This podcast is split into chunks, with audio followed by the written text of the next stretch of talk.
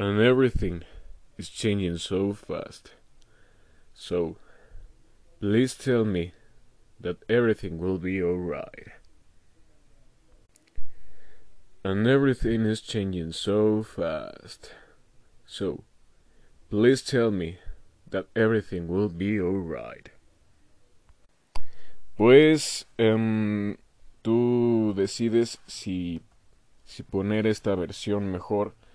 Sentí que ese día que estábamos grabando quería hacer la voz grave, pero no. No, no, no salía y hoy aproveché que acabo de levantarme.